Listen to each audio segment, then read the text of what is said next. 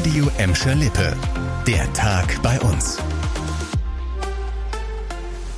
Mit Dirk Hübner, hallo zusammen. Das Emscher Lippe Land fest in Narrenhand.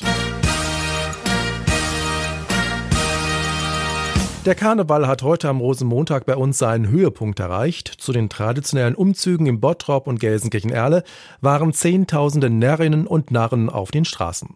Den Anfang machte Bottrop. Um 10.30 Uhr ging der Rosenmontagszug durch die Innenstadt los. Über 30 Wagen und Fußgruppen waren dabei und die Stimmung, die war richtig gut. Ja, wunderbar. Das sind ja jetzt ein paar Jahre leider nicht statt, hat ja nicht stattgefunden. Unsere Kinder warten jetzt sehnsüchtig auf den Umzug. Kamelfang für die Kinder und die Getränke für die Kinder vernichten. ich gehe eigentlich als Kuh, glaube ich, ne? Oder Rind, Cowboy und Klopfer. Ich bin seine Maus. Endlich, endlich.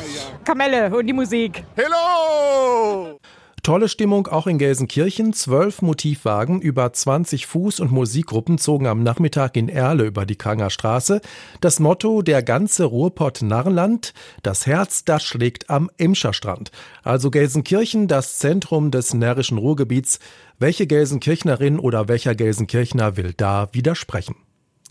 Es gibt heute am Rosenmontag aber nicht nur den Karneval, sondern auch ernste Themen. Nach dem brutalen Angriff auf eine Gruppe von Schalke-Fans gestern blickt die Gelsenkirchener Polizei heute mit Sorge auf das Revierderby in knapp drei Wochen. Die Ermittler vermuten, dass die Angreifer zur Fanszene von Schalkes Ruhrgebietsrivalen Borussia Dortmund und Rot-Weiß Essen gehören.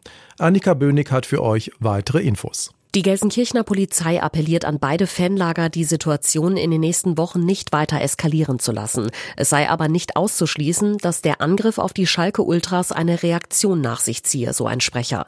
Das Derby zwischen Schalke und Dortmund gilt ohnehin als Hochrisikospiel.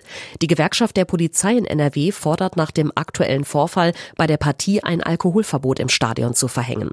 Gestern am frühen Morgen war eine Gruppe von Schalke-Anhängern vor dem Vereinsheim der Ultras in Gelsenkirchen-Erle von mehr als 100 Menschen angegriffen worden. Die Polizei wertet im Moment Videoaufnahmen aus, um die Angreifer zu identifizieren. Die Stadt Gelsenkirchen will die Stadtteile wieder lebenswerter machen. Das ist nicht immer einfach. Manch marodes Haus zieht die Wohngegend drumherum nach unten. Da will die Stadt mit einem neuen Förderprogramm ansetzen.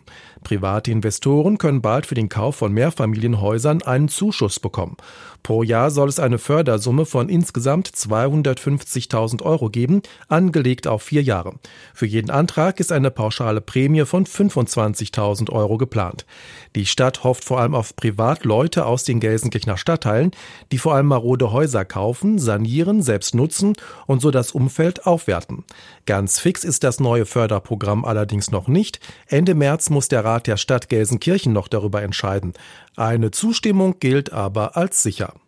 Das war der Tag bei uns im Radio und als Podcast. Aktuelle Nachrichten aus Gladbeck, Bottrop und Gelsenkirchen findet ihr jederzeit auf radio und in unserer App.